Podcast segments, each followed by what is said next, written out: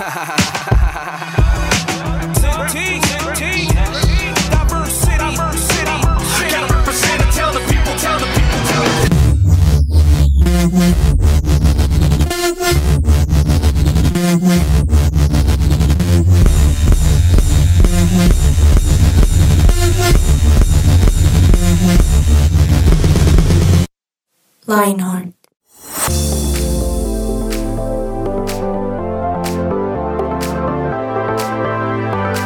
Hola, hola a todos nuestros podcast oyentes. Qué alegría escucharnos. Para los que no me conocen, yo soy Michael Revelo y hoy tengo el privilegio de saludarlos.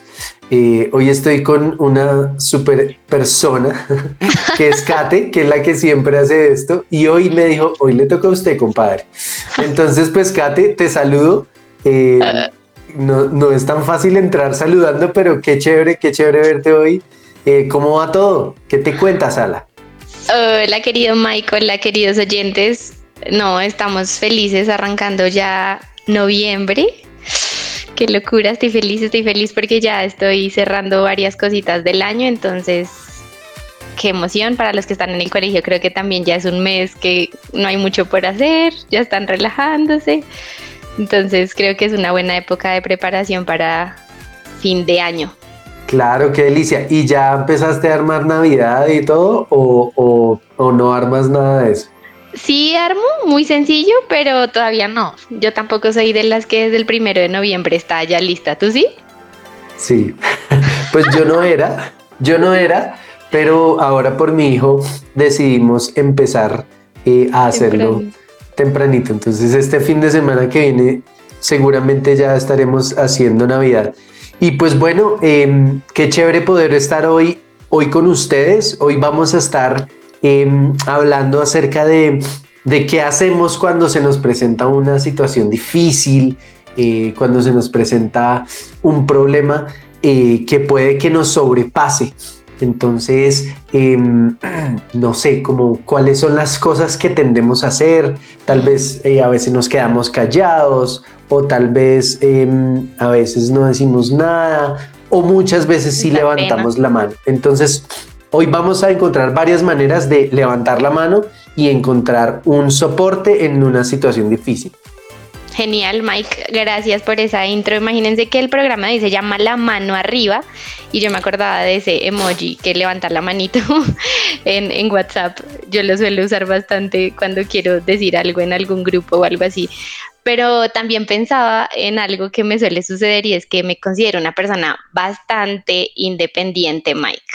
No sé si te pasa o no, pero desde chiquita mi mamá me cuenta que ella, por ejemplo, cuando yo hacía mis, mis tareas o algo así, eh, y ella me quería ayudar, yo le decía que no. Y si ella me ayudaba, yo le tachaba lo que ella hacía. ¿De verdad le tachaba? Sí, sí, terrible. Yo le tachaba. Por eso crees que uno más uno es tres. ¿Te imaginas? Yo era toda, eso no me gusta, yo le quiero hacer a mi manera. No, no, cuando me ayudaban, criticaba mucho lo que hacían por mí y prefería hacerlo sola. Entonces creo que sí es algo que me suele suceder y donde fácilmente caigo porque me considero una persona independiente. ¿Tú ahí cómo te evalúas, Mike? Yo creo que independiente y terco.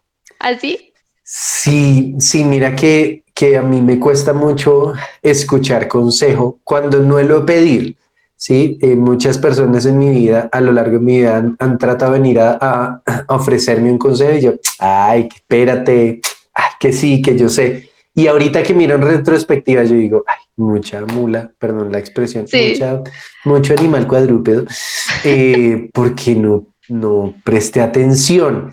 Entonces, em, sí suelo ser muy independiente y muchas veces me encierro, pero a veces eh, sí, sí soy del que digo, oiga, ayúdenme, necesito ayuda, ¿qué me aconseja? Sí, también el riesgo es que a veces te, puedes volver un ping-pong, no sé si te ha pasado, entonces uno te dice, no, eh, no sé, peínese para un lado, entonces no, el otro peínese para el otro, entonces ya como que uno no desarrolla su, su propio criterio. Sí, estamos de acuerdo. Para los que se han preguntado por qué este programa está tan feliz, está tan tranquilo, está, no sé, como que subió de nivel, no sé si sientes que, que se siente menos peligroso, menos... Es que mi rey, es porque hoy Sebastián no nos, no nos pudo acompañar. Te Eh, extraño, Sebastián. By the sí. way. De hecho, esta semana Sí. me encontré con una persona que me dijo, ven, yo te quiero preguntar algo. Eh, ¿Por qué Sebastián te trata así? Ay, no, ¿es en sí, serio? Entonces, sí, entonces yo le dije, me dijo, ¿es de verdad? Y yo le dije, no, pues lo que pasa es que él tiene muchas heridas en su corazón. Este Él- Él fue Michael. rescatado. Qué él, fue, él fue adoptado ya grande, Ay, este Michael. esterilizado y adoptado.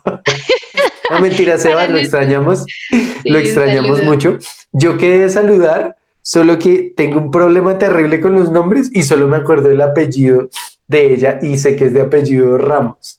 Entonces, Ah. un abrazo si nos estás escuchando, pues eh, te mandamos un súper abrazo.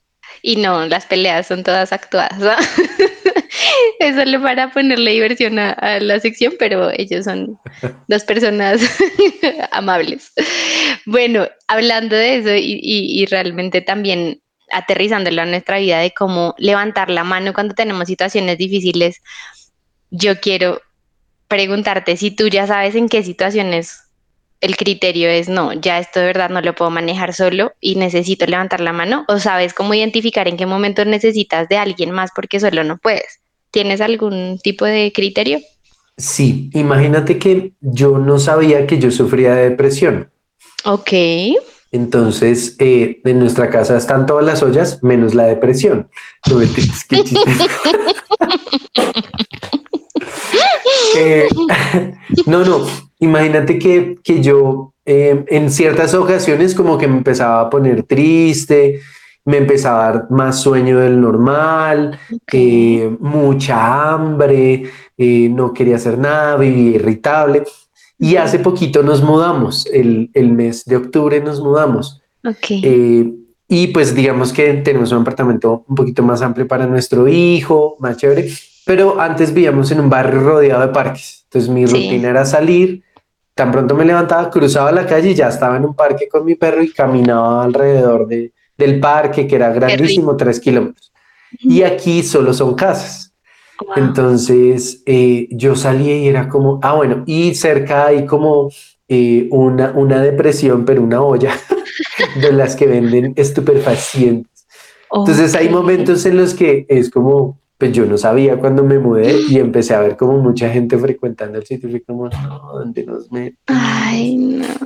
Entonces esta vez empecé a ponerme triste y yo dije, me estoy deprimiendo o estoy deprimido. Sí. Ahora, no fue una depresión grave ni nada, sino que yo automáticamente le dije a mi esposa, me estoy sintiendo así para que pues me ayudes, Claro. ores por mí, me entiendas un poquito, pues porque yo como que se me saltaba el taco de un momento a otro y yo decía, Te enojabas. Sí.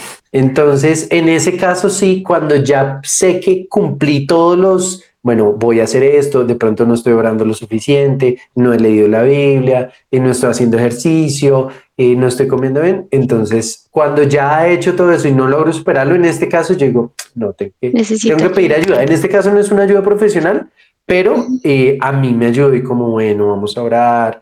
Y, y ya estaba más pendiente de mí. No sé a ti qué te ha pasado. Ese ejemplo está buenísimo porque yo creo que muchas veces uno pasan dos cosas. He notado que algunos somos de no, yo puedo solo y entonces lo que tú dices, uno se autoevalúa qué tengo que hacer para corregirlo, tal. Pero de- a pesar de que nos damos cuenta que nuestros esfuerzos están siendo sin resultado, per- perseveramos. No, yo puedo solo, yo puedo solo.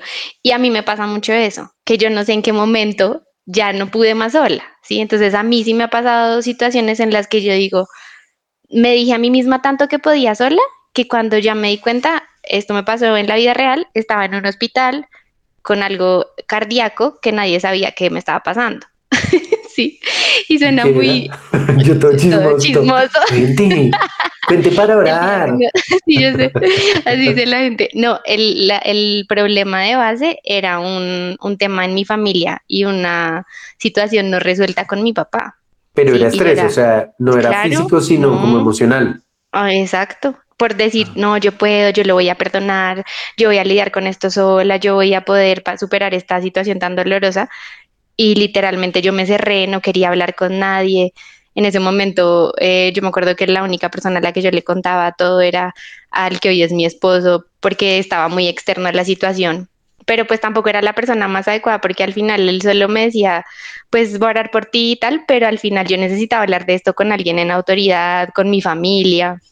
Y como me guardé tanto tiempo en la cosa, llegó el día en que yo estaba en la clínica hecha, yo recuerdo, con unos aparatos en el corazón mirando a ver si lo que yo tenía era como alguna arritmia o algo así, porque tenían unas pulsaciones súper elevadas estando sentada, por ejemplo.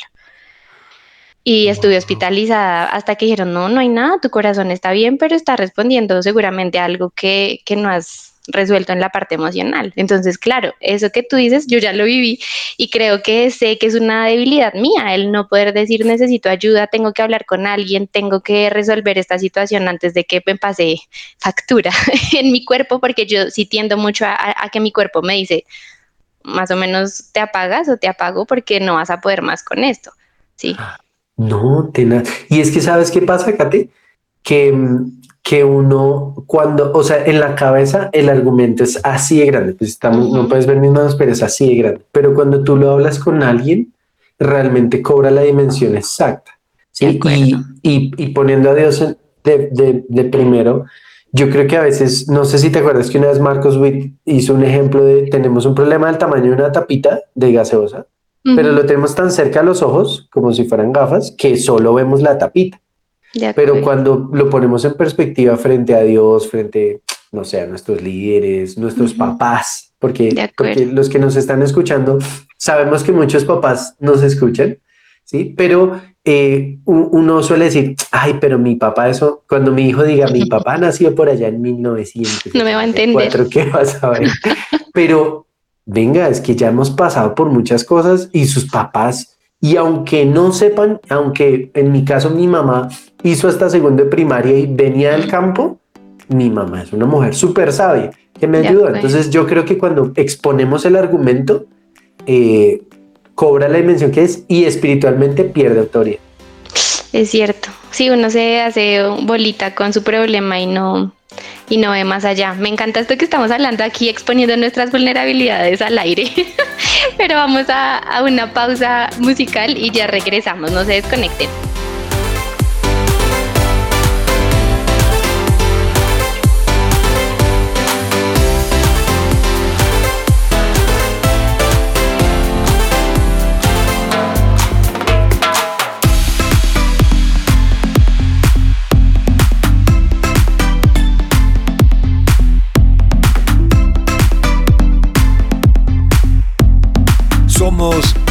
Presencia radio.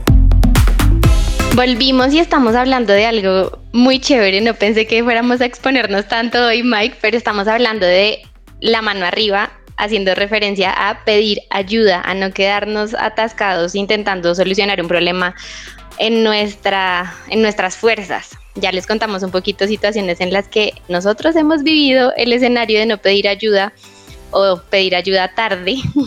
y queremos discutir también un poquito de cuáles son esas razones de pronto que nos impiden buscar ayuda cuando estamos en situaciones delicadas o, incluso no tanto, ¿sabes? Porque no todo tiene que ser grave para uno pedir ayuda. Yo creo que eso también es de humildad a veces. Esto es fácil, pero igual necesito ayuda. Estoy de acuerdo. Ahora, eh, si hay cosas que uno tiene que vencer en la vida y tiene que conquistar, yo estoy en ese plan con mi hijo que él tiene que conquistar porque pues está feliz todo, o sea, me caigo, álcenme y estamos en la etapa de levántate. Pero creo que sí hay cosas em, y yo, yo te quiero mencionar una que tal vez es, es muy personal y, y, creo que, que, puede ser el tema del orgullo y, y la baja autoestima. ¿sí? Em, muchas cosas en mi caso que pasaron fue porque yo dije, no, ¿qué van a pensar de mí? ¿Qué van a decir de mí? Eh, no soy lo suficiente o qué pena. Eh, yo crecí mucho con ese, mm, ¿qué van a decir? En mi casa importaba mucho el qué dirán. Y pues el que dirán es que perdí oportunidades y, y, tiempo, ¿sí? Porque es que nosotros no conocemos el valor del tiempo. Em, no sé si te ha pasado algo, algo así eh, con ese tema como del orgullo, la baja autoestima o, bueno, no sé, es que cada uno tiene sus orgullos, ¿no? Yo creo que todo el mundo es orgulloso en algo. Sí, sí, sí, total. Yo, yo, por ejemplo, muchas veces esto me pasa y creo que hasta el trabajo actual eh, me di cuenta de eso y es que yo siempre prefiero hacer las cosas sola. O sea, eso de trabajo en grupo era como, ay, qué mamera lidiar con la gente. ¿Cierto? Qué pereza tener que pensar con otros seis algo que yo puedo pensar sola. Y esto puede sonar como, ay, no, tan, tan creída, pero muchas veces también era eso, como, ay, pero es que es más difícil ponernos de acuerdo todos, no sé qué, déjenme, yo lo hago sola. Y esto puede tener que, ver también con, lo que aprendí en mi casa, ¿no? Mi mamá era una mujer muy hecha para adelante, sola con los tres chinos, que somos tres hijos, entonces ella sola con los tres, eso nos montaba al bus a los tres y eso podía ir relleno y ella podía sola, no pedía ayuda. Así me hago entender como una mamá que siempre salía al otro lado con cualquier cosa sola no porque estuviera separada, pero porque siempre aprendí a hacerlo así. Entonces también creo que aparte del orgullo que nos puede a, todos siempre, también están los aprendizajes de nuestra crianza. Y yo he visto, por ejemplo, adolescentes que también tienen este tipo de patrones en casa y les cuesta pedir ayuda porque, por ejemplo, les han dicho, no pida ayuda, que eso es ser débil, o usted puede solo, o sí, no sé, como tú dices de pronto, de, de sea valiente que tiene que poder con todo en esta vida. Claro, estamos de acuerdo con que hay que vencer algunas de nuestras pruebas personales solos, pero también puede ser un impedimento para decir, oiga, no, de verdad, en esto no puedo solo y necesito romper de pronto con esa creencia de que si pido ayuda soy flojo, soy débil, eh, no soy tan valiente o tan capaz. Sí, sí, es que desafortunadamente creo que a veces se vive por el, por el puntaje de los demás, ¿no? Es hmm. como cuando te, te llega un, un, pedido por mensajería eh, rápido en la que, en la que tú puedes evaluar. No sé si, creo que, no sé si has visto esa, esa, ese tráiler de esa película en la que la gente tiene la opción de evaluarse como cuando te llega un, un, domicilio. sí, entonces, por ejemplo, terminamos esto y yo digo, ay no, Kate me cayó mal, 4.75. Pero más o menos eso afecta todo en tu vida, o sea, tu trabajo, bueno, que no está lejos de la realidad, ¿no? O sea, más o menos tú la embarras y te boletean en redes sociales y te acabaron la vida. Pero yo creo que a veces vivimos esperando ese, ese chulito de aprobación de los demás, como caerles bien. Todo es popular ahora, entonces parece que todos debemos tener un pensamiento colectivo.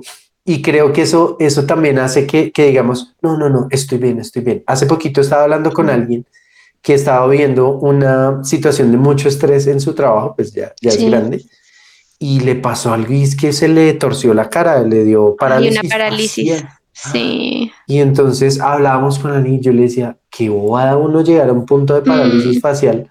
Y uno dice por el trabajo, pero pues hoy en día puede pasar por, la, por la primaria. O sea, hoy, eh, o sea, he escuchado mamás de, no, es que le exigen a la niña, no sé qué. Y, yo le dije, ¿cuántos años tiene la niña? Y me dice, no, seis. Eh, pero, o sea, y más o menos, o sea, la universidad nuestra es un chiste al lado de ella, ¿sí? Entonces, wow. entonces vamos creciendo con eso y yo creo que eso nos liga como a malas experiencias del pasado, porque también una, una opción por la que uno dice no, no hablo con nadie es porque eh, en el caso de la iglesia, no, es que yo le conté a un líder espiritual eh, y le mm. fue y le contó a alguien más. Alguien más, sí. O tenía una expectativa tan alta. Yo creo que a veces pensamos que los líderes, que las personas que saben o los papás son, son como infalibles. De acuerdo. Y, muchos pueden no saber o pelarse con las cuatro manos eh, y, eso puede generar un ¡Ah! me hirieron, eh, no me escucharon, eh, traicionaron mi me traicionaron y eso pues digamos que hay personas como yo que podemos decir ay no pasa nada Ahora, no es que yo sea mejor, pero digamos que tengo esa habilidad. Hay personas que dicen, no, o sea, el dolor de la traición me boletearon que yo en vergüenza. No sé si alguna vez te pasó que le contaste a alguien y, te, y te boletearon. Pues creo que en la iglesia no, gracias a Dios, pero de pronto sí en algún contexto familiar que no le contaba a la mamá alguna cosa en su adolescencia y luego la tía, ay, mamita, qué tal cosa y yo mi mamá, ¿por qué le cuentas a mi tía? Le dijiste a alguien, Sí. ay, es que me gusta no sé qué. Sí, fijo, algo así. ¿De verdad? ¿De verdad? No, no, no tenía que ver con que me gustara alguien, Todos pero, queremos que nos cuentes. pero yo no me acuerdo, pero sí recuerdo a mi mamá varias veces diciendo cosas a, a una de sus hermanas que son cercanas y luego mi tía, ay, tal cosa y yo, ay, pero ¿por qué le cuenta todo a la tía? ¿Cierto? Eso yo creo que les pasa a los adolescentes con cuando le confiesan algo a algún amigo o de pronto a alguna persona en autoridad o también algo que sí me pasó fue pedir ayuda y no recibir respuesta, ¿sabes? Como fui a donde Pepito, yo necesito ayuda, alguien de pronto grande y "Mm, todo bien y que lo dejan a uno como en visto y uno se queda como esperando que me digas algo, que me escuches, que me saques tiempo y de pronto no pasó.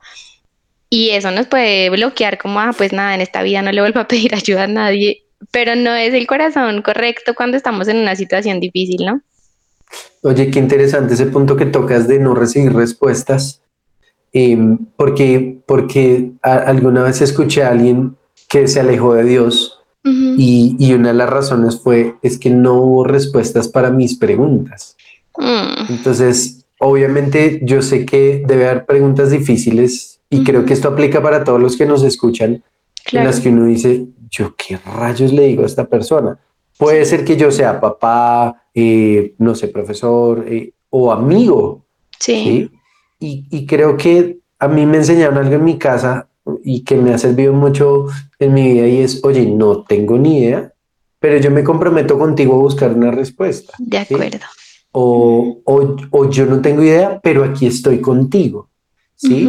O ah, conocemos a Dios, oye, Ujú. no tengo idea, pero ven, oremos juntos, Porque a veces creemos que como que abordamos todo desde la razón y se nos olvida que somos espirituales, seres espirituales, pero ven, oremos juntos. Y muchas veces en esa oración Dios le responde a la persona o le da paz o lo que sea. Entonces sí creo que, que tan, tanto, oiga, no se quede solo y levante la mano, porque ahorita hablamos eso con Kate.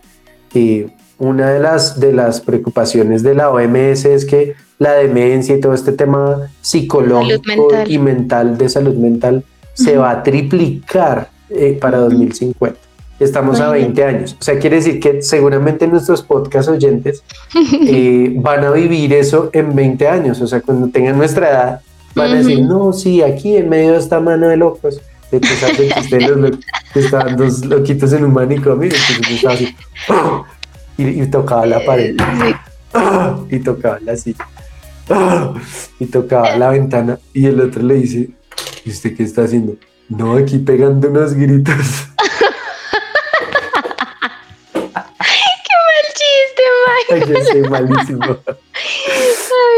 Total, total. El tema de la salud mental, fuera de chiste, se está volviendo un, un problema eh, de salud pública y, y muchos de los temas que uno escucha hoy en día, que ansiedad, que depresión, bueno, mm, y fuera de, de salud mental, problemas de gente como no hay plata, lo que sea, se quedan a veces sin atención porque esas personas tienen miedo de levantar la mano o tienen miedo al que dirán o aprendieron que les tocaba lidiar con todos solos en su vida. Y hoy queremos que se evalúen, queridos oyentes, para empezar a derrumbar esas creencias equivocadas que también al final de todo nos impiden acercarnos a la persona más importante y esa, ya, es a Jesús, a Dios, que quiere estar en todas nuestras situaciones difíciles. Tal vez con Él es con el que más tenemos precaución y no nos estamos acercando.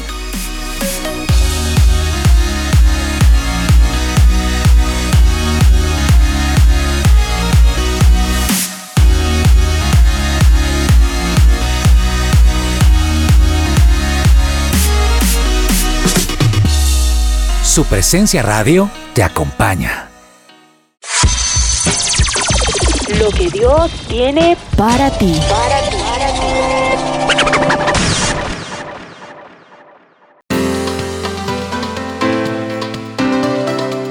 La Biblia dice en Gálatas 6.2, ayúdense a llevar los unos las cargas de los otros y obedezcan de esta manera la ley de Cristo.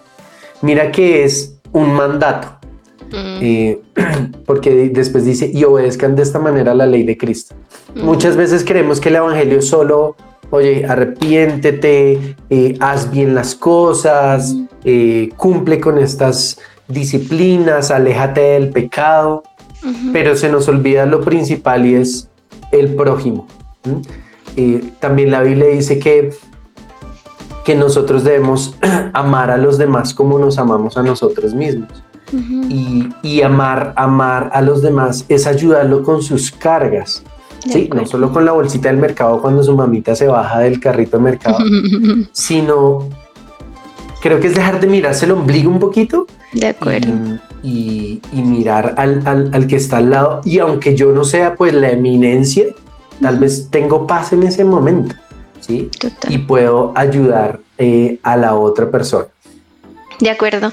Y al final ese es el sentido de ser iglesia, ¿no? Que, que Jesús quiere que nos conozcamos, que compartamos, que construyamos juntos y ninguno está exento de pasar por situaciones difíciles en, la vida. O sea, también es una mentira de pronto que hemos creído, es no, con Dios todo es color de rosa. No, en realidad con Jesús a nuestro lado también vamos a tener situaciones difíciles, pero aparte que tenemos a Dios, que es nuestro mayor eh, recurso y nuestro mejor aliado en cualquier situación, pues tenemos a la iglesia.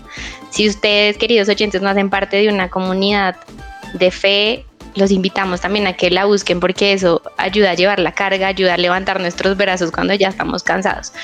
Así que ya entremos en, lo último, en lo más práctico, Mike, y es bueno, ¿a quién vamos cuando necesitamos ayuda? ¿Tú a quién vas? Yo creo que hay que tener claro, hay unos parámetros. Y, y, y puede ser un check que tú puedes tener en tu mente, en tu corazón, y es, bueno, ¿a quién voy a pedirle ayuda?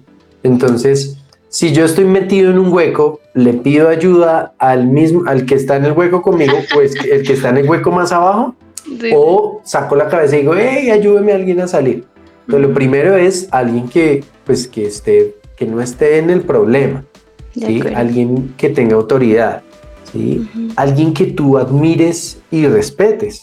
¿Sí? De acuerdo. Eh, ahora, en, esta, en este momento como que a veces ya es difícil encontrar admiración y respeto porque se vuelve como una iguala de sala. sí, es o sea, como que todos vivimos despreciando a todo el mundo, pero venga, o sea, eh, los primeros a los que usted debería acudir, que, querido podcast oyente, adolescente, es a sus papás, ¿sí? Eh, porque uno dice, no, pues no, no sé si se acuerdan que uno se caía o algo, y uno le decían, si usted se llega a caer, pues lo remato, o sea, más o menos. Y a mí me pasaba que yo diga, me, caí en la bicicleta. Yo le dije, papá. Ay, no. Nunca me pasó eso. no, a mí sí. Entonces yo le dije, yo le advertí. pero no, en este caso no es lo mismo. O sea, si usted está teniendo cualquier problema en el que ya no puede más, levante la mano. Ahora, lo primero es que siempre va a tener un enemigo en su cabeza que le va a decir no diga nada, pero tenga este parámetro bueno, a mis papás, a una persona de autoridad, a alguien que sepa del tema, no a un charlatán llamado e influenciador. Youtuber. Que quiere saber del tema porque leyó un blog en, en TikTok o lo que sea. Entonces, ese, ese sería como, como los parámetros, ¿no? De acuerdo. No sé tú qué parámetros tengas. Bueno, yo sé que tú pides declaración de renta para, para pedir ayuda, ¿no? Los adolescentes, ¿qué? Declaración de que, ah, no mentiras. Eh, bueno, yo, aparte de lo que tú dices, que sea una persona que esté en autoridad, que no esté pasando por lo mismo, porque eso es lo peor. Me pasó una vez, ¿no? Que uno se, se acerca a alguien y, oye, es que tengo este problema, ay, yo también, lloremos juntos. Y no, eso no es lo que necesito, eso no es lo que necesito. Entonces tengan cuidado.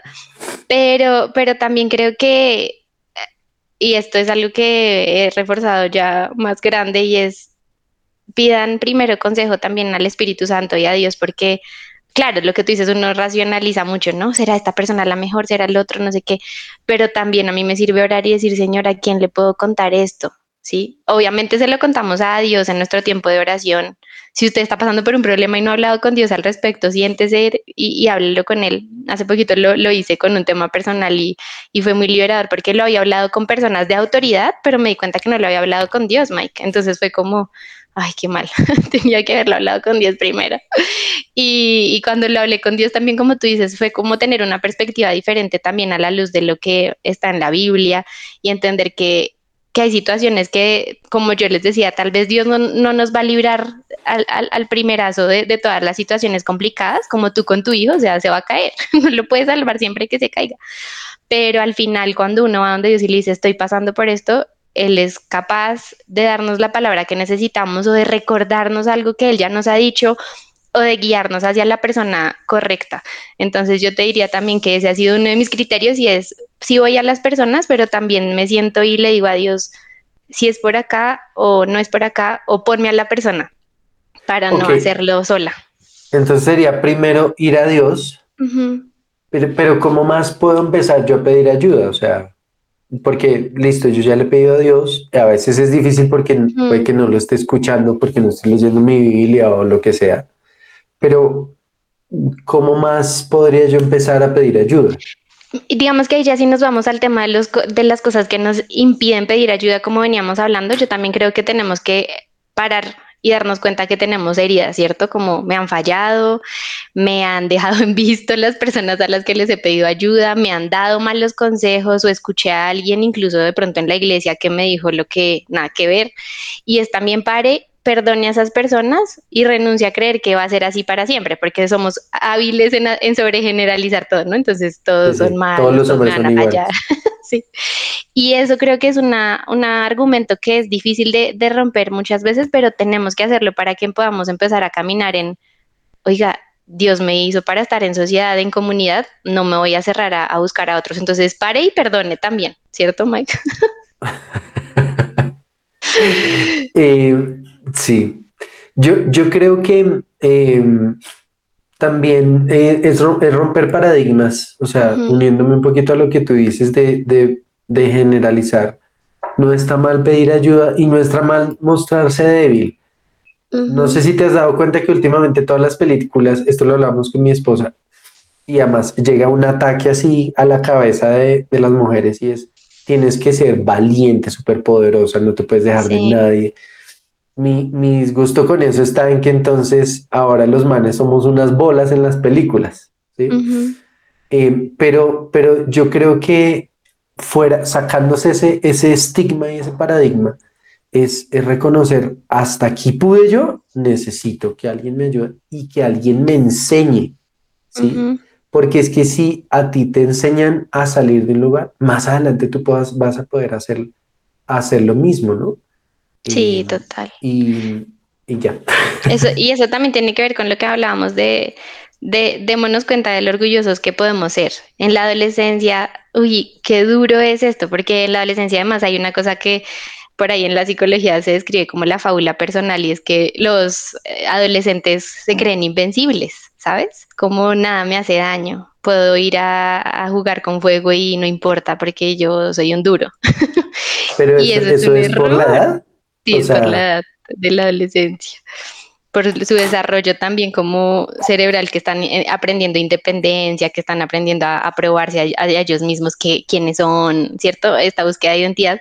Y entonces empiezan a tener como esas creencias de superpoderosos y realmente no. Ahí es donde yo creo que uno es más vulnerable. La adolescencia es una etapa de vulnerabilidad por todos los cambios que uno está experimentando y acá lo importante es, querido adolescente, fresco, todos hemos pasado por ahí, está bien pedir ayuda, está bien sentirse, dime cuántas cosas no siente uno, se siente feo, se siente incapaz, se compara con todo el mundo, fresco, levante la mano, estamos para ayudarlo, para ayudarlo a transitar sus cambios, sus preguntas, la iglesia también está para eso, sus papás están para eso, entonces todos podemos ser vulnerables delante de los ojos de Dios y, encontrar las respuestas que de pronto creemos que, ay, no, que, van a pensar de mí.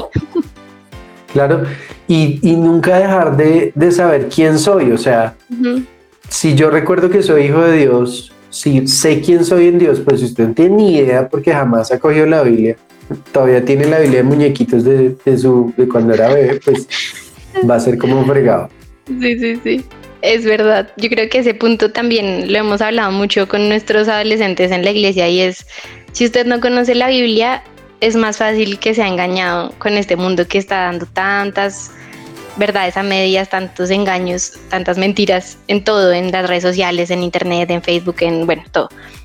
Y, y si realmente no vamos a la palabra de Dios, que es nuestra verdad irrefutable y lo que nos sostiene, pues vamos a ser súper ¿cómo se dice eso? Maleables, como Sí. que un- Sí, y también ven- como vamos a estar detrás de vendehumos. Redentores, redentores por todo lado que si quieren vender como redentores. De acuerdo.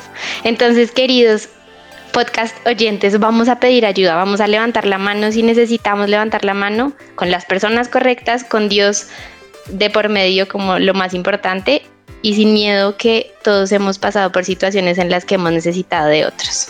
Y recuerden lo que dice la Biblia, ayuden a otros a llevar sus cargas.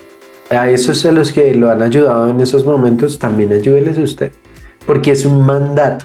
Dice, así cumplirán la ley de Cristo. Genial. Entonces, no deje morir al vecino. si Sebas nos llega a escuchar, no te extrañamos. Esto es muy sabroso así entre dos. No, este Michael sí es, pero vamos a, a ayudar a Sebas. no es por hoy- decir que él no aporte nada, pero no mentiras. No, es mentira. Gracias, queridos oyentes. Nos vemos en el próximo podcast. Bye. Bye.